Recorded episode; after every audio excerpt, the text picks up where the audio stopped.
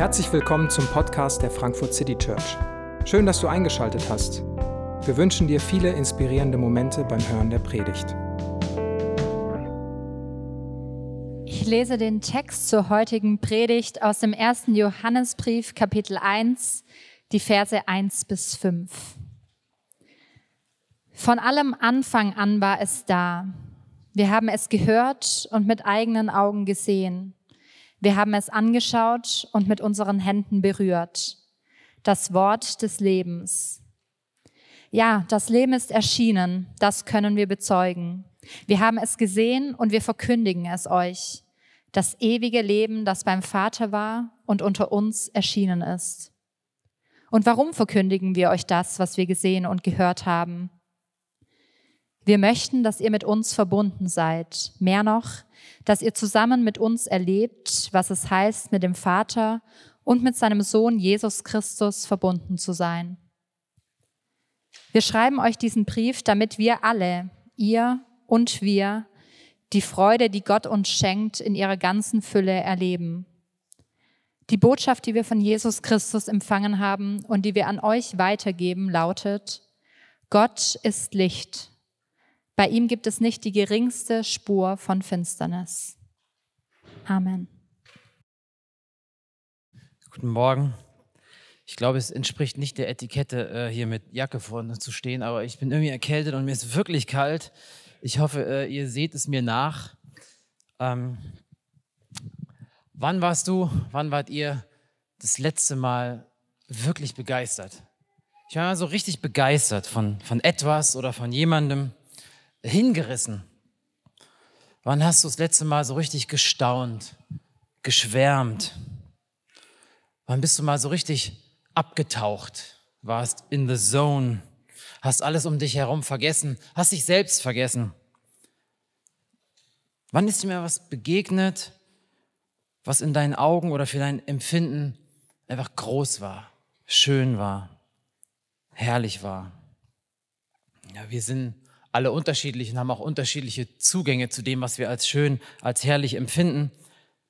Aber ich glaube, uns allen scheint eine Sehnsucht nach Schönheit irgendwie schon angeboren zu sein.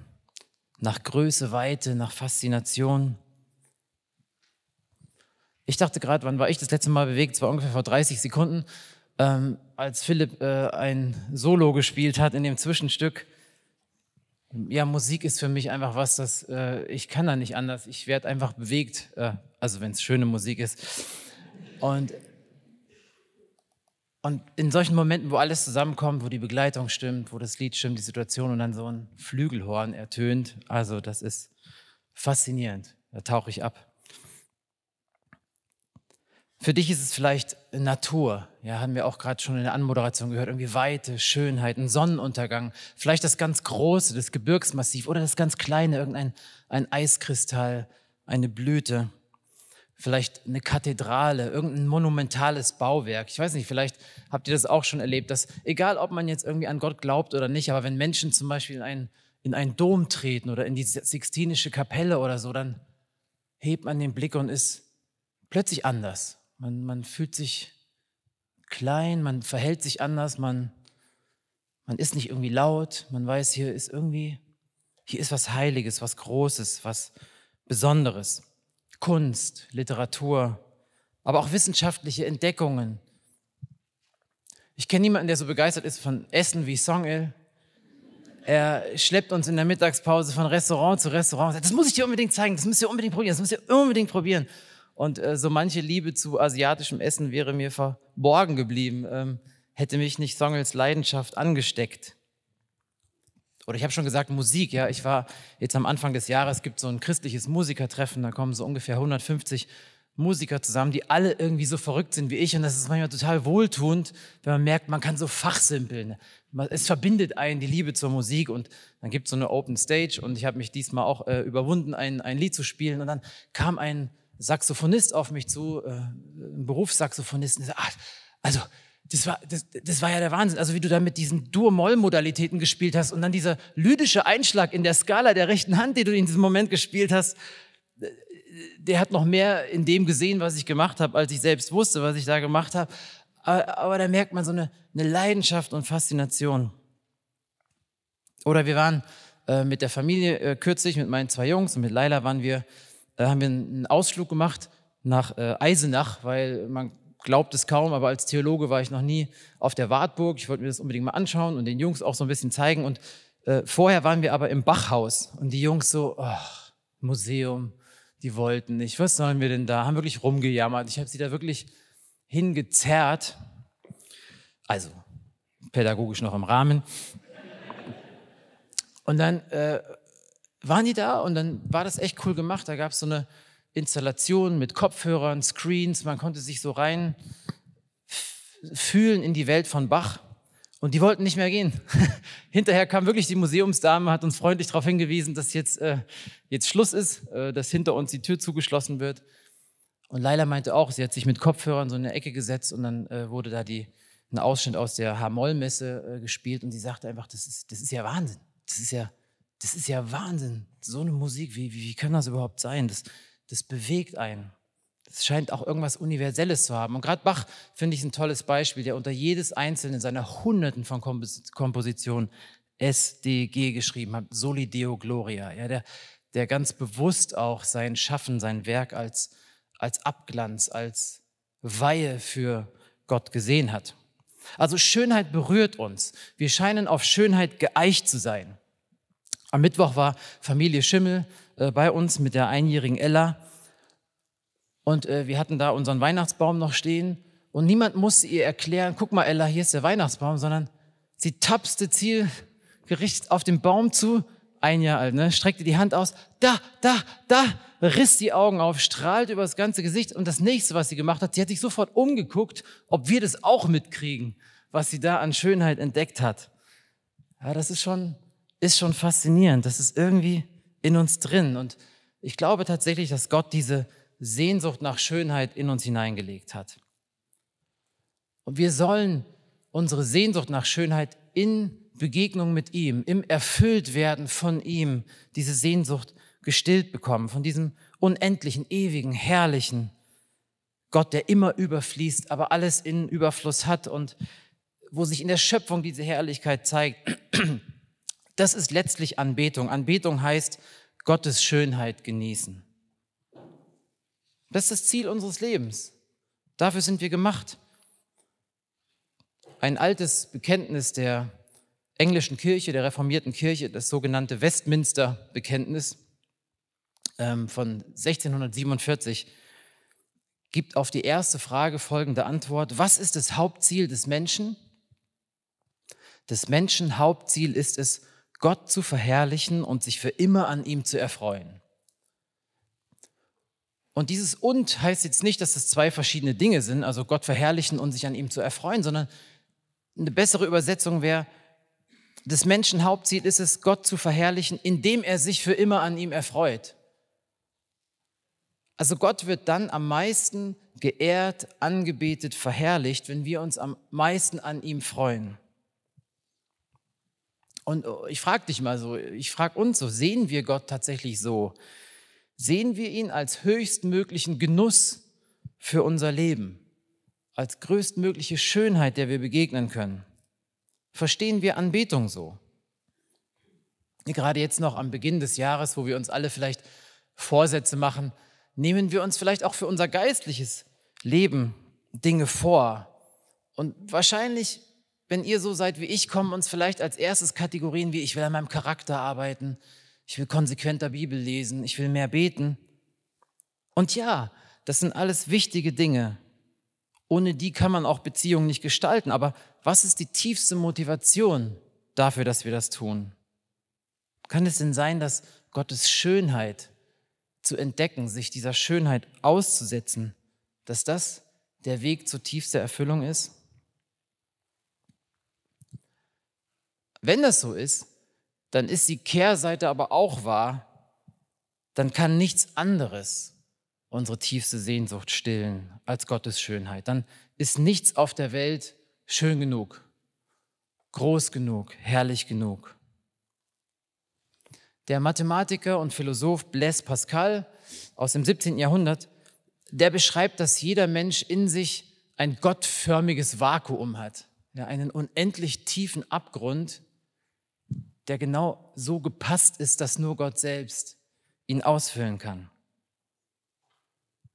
Und oft haben wir den Satz auch schon zitiert ne, von Augustinus, der sagt, unruhig ist unser Herz. Unser Herz ist geschaffen auf dich hin, zu dir hin und es bleibt unruhig, bis es ruht in dir, o oh Gott.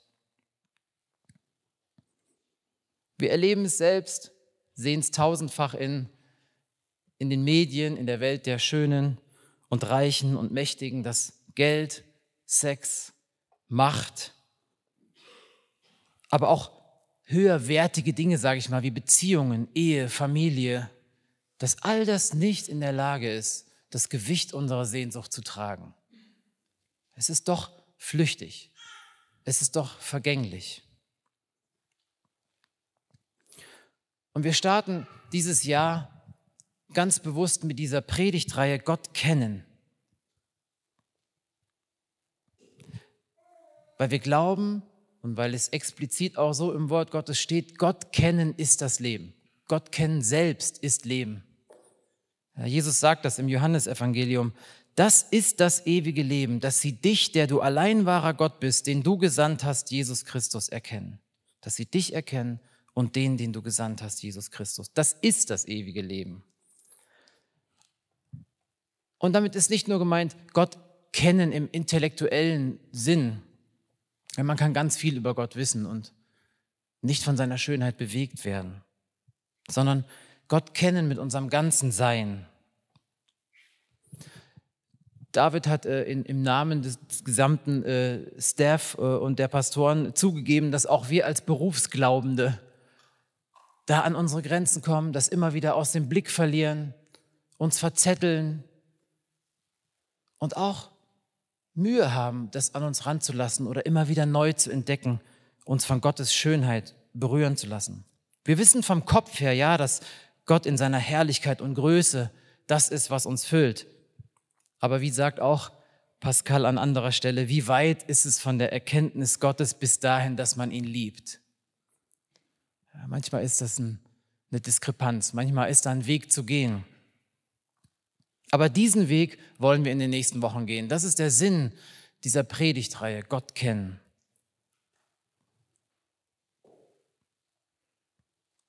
Warst du schon mal von Gottes Schönheit hingerissen? Kennst du das? Hast du solche Erlebnisse in deinem Leben schon gehabt? Momente der Erfüllung von seiner Gegenwart? Ganz egal, wie du diese Frage beantwortest. Wir als FCC wollen gemeinsam diesen Weg mehr und mehr gehen, Gott zu kennen. Wir wollen seine Schönheit wieder neu entdecken, zum ersten Mal sehen oder wieder und wieder schmecken, kosten. Und wir wollen einander helfen, diese Leidenschaft für Gott wieder zu erlangen und am Leben zu halten. Und der Text für heute ist ein Schritt in diese Richtung. Wir hören hier mal einer Person zu, die Jesus sehr persönlich kannte die sehr eng mit Jesus befreundet war. Eine Person, die sich selbst so bezeichnet, der Jünger, den Jesus liebte. Der Jünger, den Jesus liebte, das war seine Identität geworden. Das war der Name, unter dem er sich vorstellt. Es war der Jünger, der Jesus beim letzten Abendmahl am nächsten saß. Es war der Jünger, der mit in den Palast des hohen Priesters gegangen ist wo Jesus verurteilt wurde. Es war der Jünger, der unterm Kreuz stand.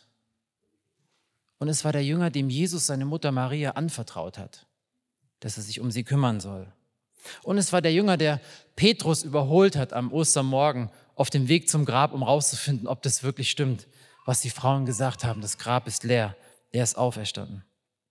Wohlgemerkt, die Frauen waren die Ersten, die es gecheckt haben. Dann kam Johannes, dann lange nichts, dann Petrus und alle anderen. Dieser Johannes war ein junger Teenager und der spätere Apostel. Der ist und war von Schönheit überwältigt. Er schreibt am Ende seines Lebens diese Johannesbriefe und er scheint ja nichts von seiner Faszination verloren zu haben. Also wir lesen nochmal den Text. Von allem Anfang an war es da. Wir haben es gehört, wir haben es mit eigenen Augen gesehen, wir haben es angeschaut und mit unseren Händen berührt, das Wort des Lebens. Ja, das Leben ist erschienen, das können wir bezeugen, wir haben es gesehen und wir verkündigen es euch, das ewige Leben, das beim Vater war und unter uns erschienen ist. Ja, und warum verkündigen wir euch das, was wir gesehen und gehört haben? Wir möchten, dass ihr mit uns verbunden seid. Ja, mehr noch, dass ihr zusammen mit uns erlebt, was es heißt, mit dem Vater und seinem Sohn Jesus Christus verbunden zu sein. Wir schreiben euch diesen Brief, damit wir alle, ihr und wir, die Freude, die Gott uns schenkt, in ihrer ganzen Fülle erleben. Die Botschaft, die wir von Jesus Christus empfangen haben und die wir euch weitergeben, lautet, Gott ist Licht. Bei ihm gibt es nicht die geringste Spur von Finsternis. Ich denke, man kann so einen Sinn dafür bekommen, dass Johannes immer noch so überwältigt und fasziniert ist. Es hat sich irgendwie nichts davon verloren im Laufe der Jahrzehnte, die zwischen den Ereignissen als junger Mann und jetzt am Ende seines Lebens ereignet haben. Es, es ist immer noch ganz unmittelbar vor seinen Augen. Und, und diesen unmittelbaren Eindruck von Jesus möchte er jetzt seinen Lesern vermitteln ich fand das spannend. Ich habe mir mal äh, die Mühe gemacht und habe tatsächlich handschriftlich ähm, aus dem griechischen Urtext diesen Abschnitt abgeschrieben und habe dabei gesehen, dass die ersten drei Verse, also eigentlich der große Teil des Textes, ein einziger Satz sind. Also da ist kein, da ist kein Punkt. Das ist ein Satz mit, mit, mit Einschüben und Unterbrechungen und äh, es sieht so aus, als würde sich Johannes förmlich überschlagen. Also wenn ich das mal paraphrasiere, wie das da so steht, dann könnte man das so sagen.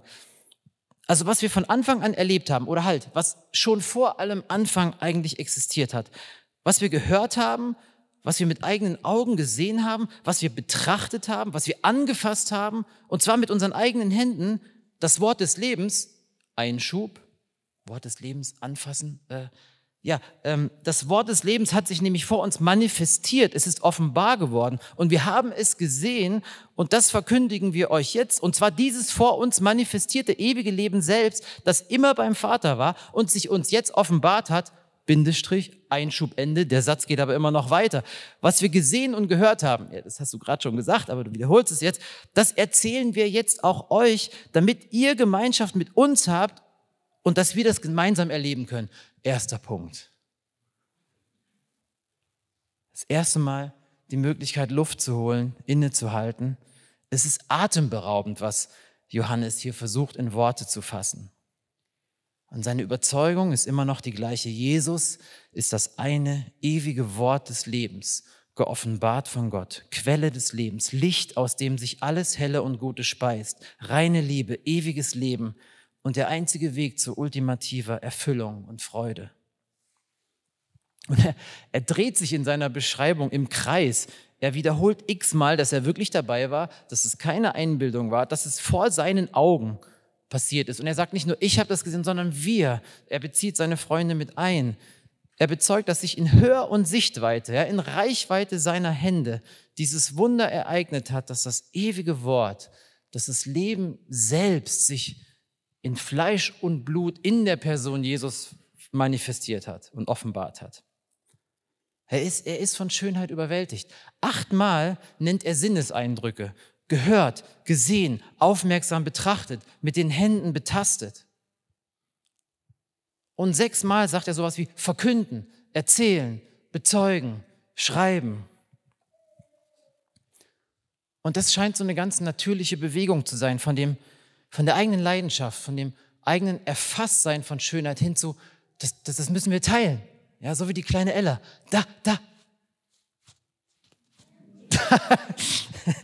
Das ist, das scheint so zu sein. Von der Leidenschaft zum Bedürfnis, sie zu teilen. Es scheint die eigene Freude noch zu vergrößern, wenn man andere mit seiner Begeisterung anstecken kann. Ja, und das sehen wir auch überall. Im Fußballstadion liegen sich wildfremde Leute in den Armen, wenn die Mannschaft ein Tor geschossen hat. Und wir sagen das ja auch einander. Da, da musst du auch mal hin. Das Essen musst du auch probieren. In die Ausstellung musst du auch mal gehen. Dieses Land musst du auch mal besuchen. Zu dem Konzert musst du unbedingt gehen. Das kannst du nicht verpassen. Probier das auch mal aus. Und genau so macht Johannes das auch explizit. Er begründet, warum er diesen Brief schreibt, folgendermaßen. Wir möchten, dass ihr mit uns verbunden seid. Ja, mehr noch, dass ihr zusammen mit uns erlebt, was es heißt, mit Vater und Sohn, Jesus Christus, verbunden zu sein. Wir schreiben euch diesen Brief, damit wir alle, ihr und wir, die Freude Gottes erleben in ihrer ganzen Fülle. Also ich finde es total faszinierend. Ja, Johannes war selbst Augenzeuge als junger Mann von diesen Ereignissen. Und Jahrzehnte später schreibt er an die Gemeinden in Kleinasien von dieser Erfahrung und er ist sich 100% sicher, ihr als meine Leser, ihr könnt an dieser selben Erfahrung genauso unmittelbar teilhaben, wie ich es erlebt habe. Ihr verliert nichts. Wir haben euch nichts voraus, obwohl wir es selber gesehen und angefasst haben.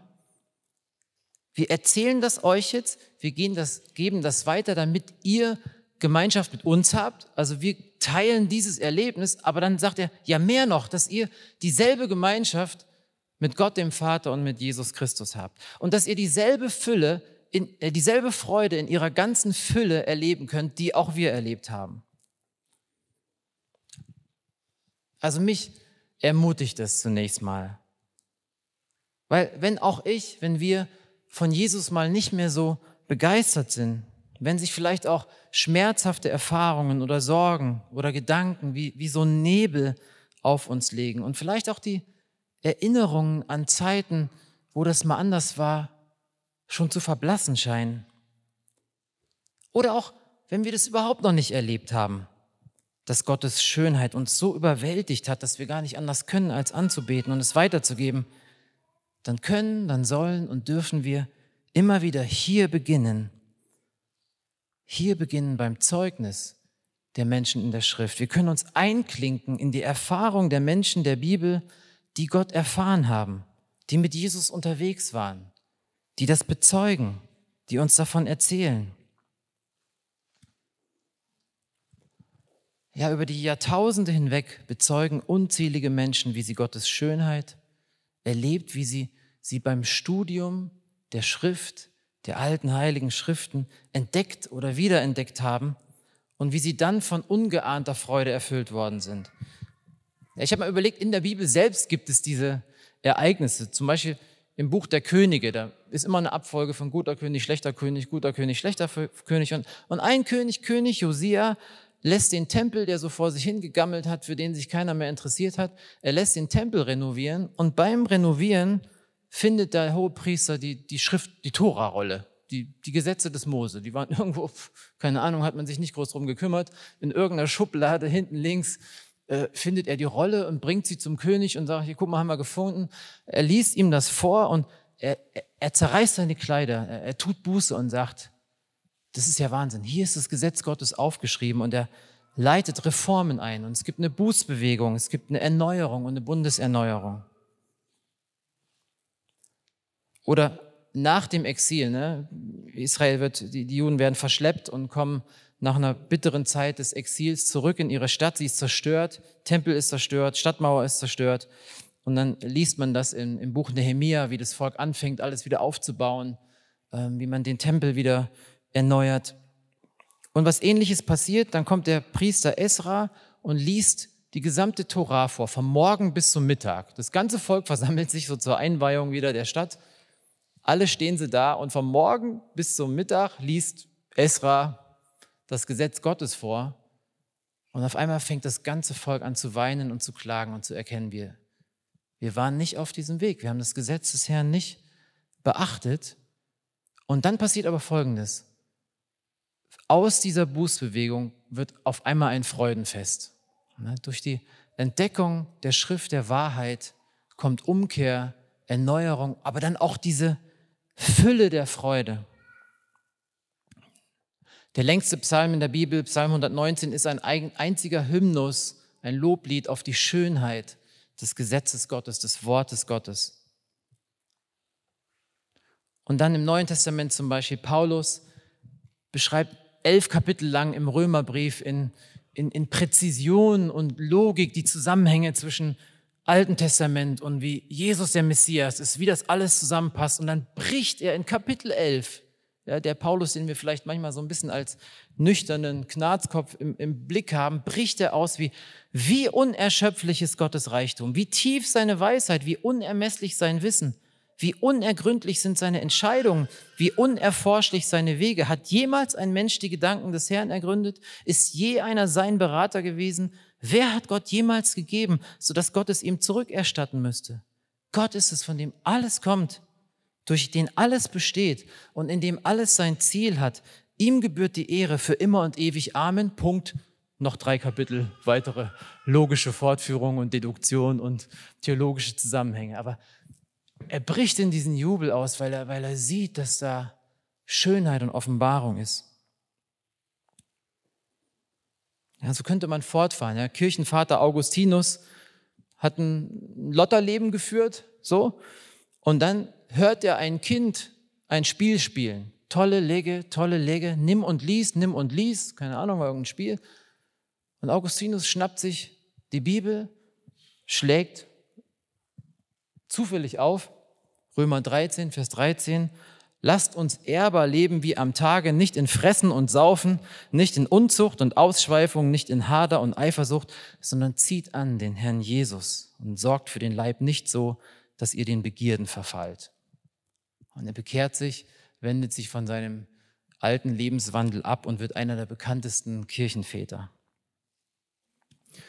Was man natürlich als Theologe, der seine Kinder und Musiker der seine Kinder nach Wittenberg schleppt, äh, nicht nur macht, ist ins Bachhaus zu gehen, sondern natürlich auch äh, am nächsten Tag dann die Wartburg erklimmen, wo man den guten Luther äh, sich vorstellen kann, wie er in dieser Schreibstube, in dieser Klause saß und das Neue Testament übersetzt hat. Luther hat in einer Zeit gelebt, wo die Kirche in wirklich einem beklagenswerten Zustand war. Alle möglichen missbräuchlichen Sachen haben sich breit gemacht, Ablasshandel, die Volksfrömmigkeit hatte nur noch sehr wenig mit der Bibel zu tun. Und Luther selbst ringt, ringt mit dem Wort. Er war schon lange Mönch, er studiert das Wort, er hat schon Vorlesungen gegeben, aber ist an einer Stelle hängen geblieben. Immer im Römerbrief, wenn er das Wort Gerechtigkeit Gottes äh, gesehen hat, ist er innerlich äh, unruhig geworden und hat gesagt, irgendwann hat er gesagt, ich habe dieses Wort Gerechtigkeit Gottes gehasst weil das mich konfrontiert und ich weiß, ich bin nicht gerecht, Gott ist gerecht, das passt nicht zusammen. Er hat drauf rumgekaut und irgendwann macht er die Entdeckung, dass Gerechtigkeit Gottes nicht nur die gotteigene Gerechtigkeit ist, ja, die uns alle als verloren darstellt, weil sie so anders und größer und heiliger ist, sondern dass Gerechtigkeit Gottes genauso heißt, Gott schenkt in seiner Gnade seine Gerechtigkeit dir und mir. Geschenk. Er macht gerecht, ja, die Rechtfertigungslehre nennen wir das. Gott macht gerecht. Und dann, als er das entdeckt hat im Studium, sagt er, hier spürte ich, dass ich völlig neu geboren sei und dass ich durch die geöffneten Pforten des Paradieses selbst eingetreten bin. Und eine Zeit lang danach unterschreibt er jeden Brief mit Martin der Fröhliche. Selbe Bewegung, Entdeckung der Schönheit Gottes in der Schrift und dann erneuertes Leben, Freude. Ja, und die Welt ist nicht dieselbe geblieben seitdem. In allen Reformen und Erweckungsbewegungen, die die Kirche zur Umkehr und Erneuerung gerufen hat, hat das Studium der Bibel und die Entdeckung der Schönheit Gottes darin eine ganz zentrale Rolle gespielt. Und immer gab es dann auch eine neue Freude, eine neue Tiefe, eine neue Liebe untereinander und zu Gott. Und ich glaube, dass das auch für unser persönliches Leben gilt. Ich sage es mal zugespitzt, wir können Gott nicht kennen, ohne die Bibel zu kennen. Wir können Gott nicht kennen, ohne sein Wort zu lesen, zu studieren und in unser Leben hinein zu beten, meditieren und es weiterzugeben, es auszulegen. Ja, woher wüssten wir denn sonst von Gott? Woher wüssten wir denn, dass Gott der Schöpfer in Jesus Christus Gesicht gezeigt hat. Woher wüssten wir denn, dass Gott sich in Jesus Christus festgelegt hätte, diese Welt zu lieben und zu retten, einen unauflösbaren Bund mit dieser unserer ach so geschundenen Welt zu schließen? Ja, und dabei uns zu gebrauchen, das zu bezeugen, ja, in Wort und Tat. Woher wüssten wir denn von dieser Liebe, die uns ergreifen und durch uns hindurch zu allen Menschen fließen soll? Natürlich ist es kein Automatismus. Ja, von Gottes Schönheit bewegt zu werden, müssen wir uns letztlich schenken lassen. Dafür brauchen wir den Heiligen Geist, der uns die Augen des Herzens öffnet. Aber eins ist auch klar, wir können Räume schaffen. Wir können Raum schaffen, Gott bei uns willkommen zu heißen. Wir können uns ihm aussetzen. Herr Gott redet. Das ist nicht das Problem.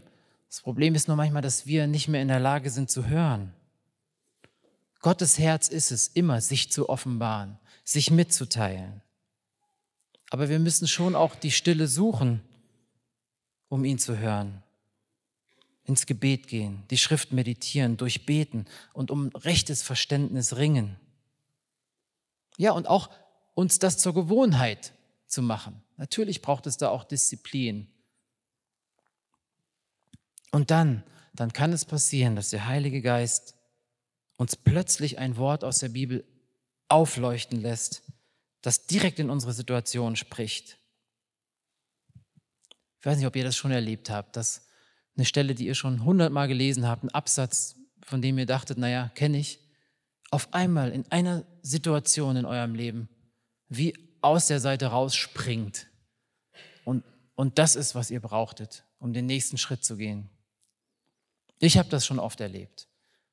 Und besonders in schweren Zeiten. Und für mich sind dann in solchen Zeiten oft Verse wichtig geworden, die ich über die Jahre auch auswendig gelernt habe, die ich eben auch meditiert habe. Ja, einfach nur mal ein paar Beispiele. Psalm 27, der Herr ist mein Licht und mein Heil. Vor wem sollte ich mich fürchten? Der Herr ist meines Lebens Kraft. Vor wem sollte, ich, sollte mir grauen? Eins bitte ich den Herrn, eins nur wünsche ich mir, dass ich in seinem Tempel bleiben könnte, mein Leben lang und seine Schönheit zu betrachten. Oder Psalm 73. Dennoch bleibe ich stets an dir, denn du hältst mich bei meiner rechten Hand. Du leitest mich nach deinem Rat und nimmst mich am Ende mit Ehren an. Wenn ich nur dich habe, frage ich nichts nach Himmel und Erde. Und wenn mir gleich Leib und Seele verschmachten, so bist du doch alle Zeit meines Herzens Trost und mein Teil. Oder Jesaja, fürchte dich nicht, denn ich bin mit dir. Weiche nicht, denn ich bin dein Gott. Ich stärke dich. Ich helfe dir. Ich halte dich durch die rechte Hand meiner Gerechtigkeit. Fürchte dich nicht, denn ich habe dich erlöst. Ich habe dich bei deinem Namen gerufen. Du bist mein.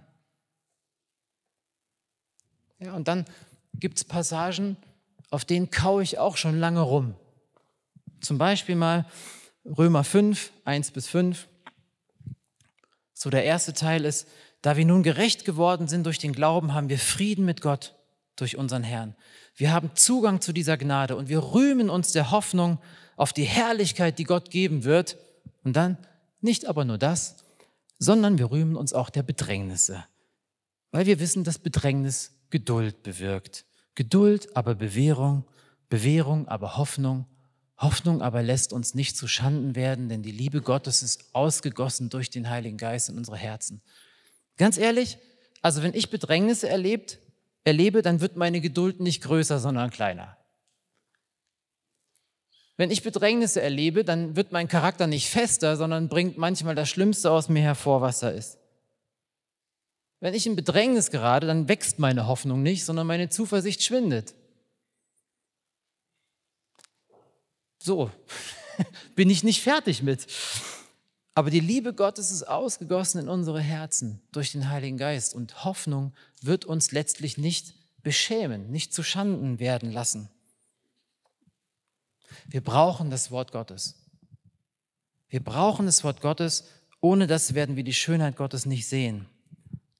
Aber genauso wichtig wie das persönliche Bibelstudium ist genau das, was wir jetzt hier machen. Wir müssen das gemeinsam erleben. Wir können das nicht für uns alleine. Und deshalb feiern wir jeden Sonntag, genauso wie heute jetzt, gemeinsam Gottesdienst. Wir loben Gott gemeinsam. Wir hören auf sein Wort. Wir beten ihn an. Wir feiern seine Gegenwart im Abendmahl. Wir genießen die Gemeinschaft untereinander. Und wir sammeln Geld dafür, dass das alles möglich wird und dass wir es auch Menschen geben können, die weniger haben als wir. Wir freuen uns, dass Gott uns, unsere Freigebigkeit, unsere Liebe gebraucht, damit in der Ukraine Kinder das Evangelium hören können, weil wir dort Wort des Lebens unterstützen oder dass in Tirana Gemeindebau entstehen kann, Gemeinde entstehen kann. Dafür werden wir heute sammeln. Und wie viele Menschen wurden hier in und durch die FCC schon gesegnet, ermutigt, gestärkt, sind Jesus nahegekommen, sind berührt worden in der Anbetung, sind erinnert worden an seine Güte, an seine lebensverändernde Kraft.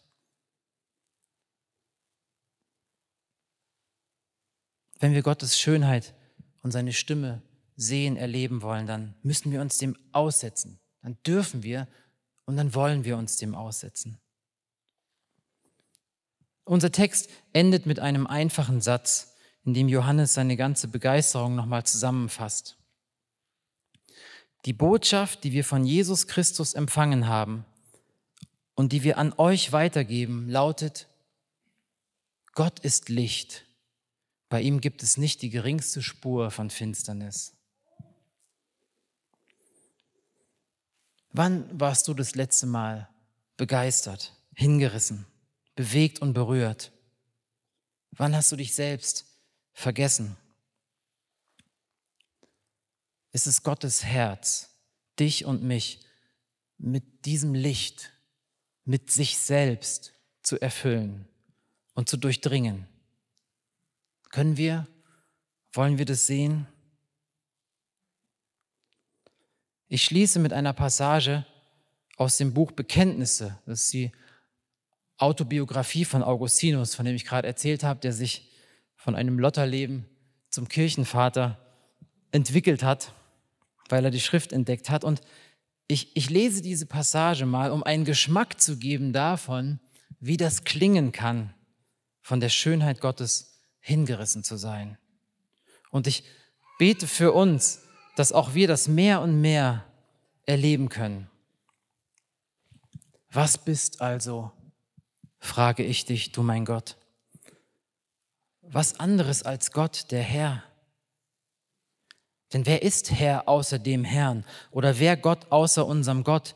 Du höchster, bester, mächtigster, allermächtigster, barmherzigster und gerechtester, verborgenster und gegenwärtigster, schönster und stärkster breit dastehend und doch unbegreiflich, unwandelbar und doch alles wandelnd, nie neu, nie alt, aber alles erneuernd, hinwelken lassend die Hochmütigen, und sie merken es nicht, immer tätig, immer ruhig, sammelnd, ohne zu bedürfen, tragend, füllend und schützend, schaffend, nährend und vollendend, suchend, wo dir nichts fehlt. Du liebst und gerätst doch nicht in Wallung, eiferst und bist doch gelassen. Es reut dich und bist doch unbekümmert. Du zürnst und bleibst doch ruhig, änderst wohl dein Verhalten, aber nie dein Ratschluss. Nimmst an dich, was du findest und hast doch niemals verloren. Kennst keinen Mangel und freust dich doch des Gewinns. Weißt nichts von Habgier und forderst doch Zinsen. Man zahlt dir zurück mehr, als man dir schuldet, damit du Schuldner werdest und hast doch nichts, was dir nicht längst gehört. Du trägst Schulden ab und bist niemandem schuldig. Erlässest Schulden und wirst doch nicht ärmer. Aber was soll all dies mein Reden, Gott, mein Leben, heilige Wonne meiner Seele? Kann denn ein Mensch Worte finden, die deiner würdig wären? Aber wehe denen, die von dir schweigen, wo doch die, deren Mund überfließt, wissen müssen, dass sie stumm sind.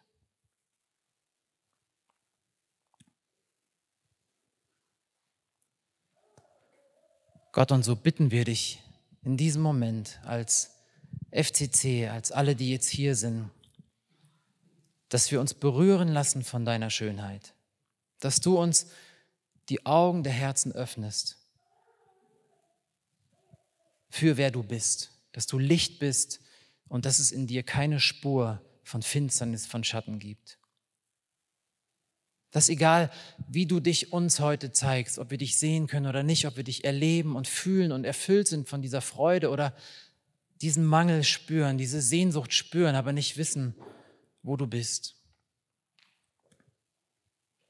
Ich bitte dich, dass du dieses Versprechen wahrmachst, dass dort, wo wir uns um dich herum versammeln, wo wir dein Wort ernst nehmen, wo wir es hochhalten, wo wir darum ringen, es richtig zu verstehen, dass du durch deinen Heiligen Geist mitten unter uns gegenwärtig bist und Leben wirklich veränderst. Ich bitte dich, dass du diesen Nebel, diese Hoffnungslosigkeit, diese Traurigkeit, die sich manchmal über uns legt, dass du sie wegpustest durch die Kraft deines Heiligen Geistes, dort, wo wir dein Wort neu entdecken. Ich bitte dich, dass du jetzt hier unter uns aufleuchtest, wenn wir dich gemeinsam anbeten, wenn wir Abendmahl feiern, wenn wir unsere Gaben zusammenlegen, wenn wir einander lieben und ermutigen. Ich bitte dich, dass niemand von uns hier weggeht, ohne eine Berührung von dir zu erhalten die uns neu stärkt, die neue Leidenschaft in uns weckt und uns füllt mit dieser unaussprechlichen Freude, die nur du geben kannst, die nur in der Begegnung mit dir stattfindet. Gott ist es dein Herz, das nicht zurückzuhalten, sondern zu schenken.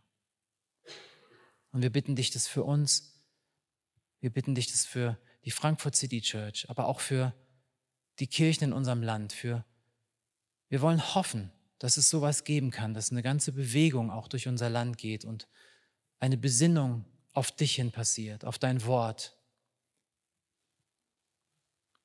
Und wir dort deine Schönheit entdecken und erkennen. Danke, dass du tätig bist, am Werk bist und diese Welt nicht aufgegeben hast und es auch nie tun wirst. Danke, dass wir das jetzt auch im Abendmahl feiern können. Amen.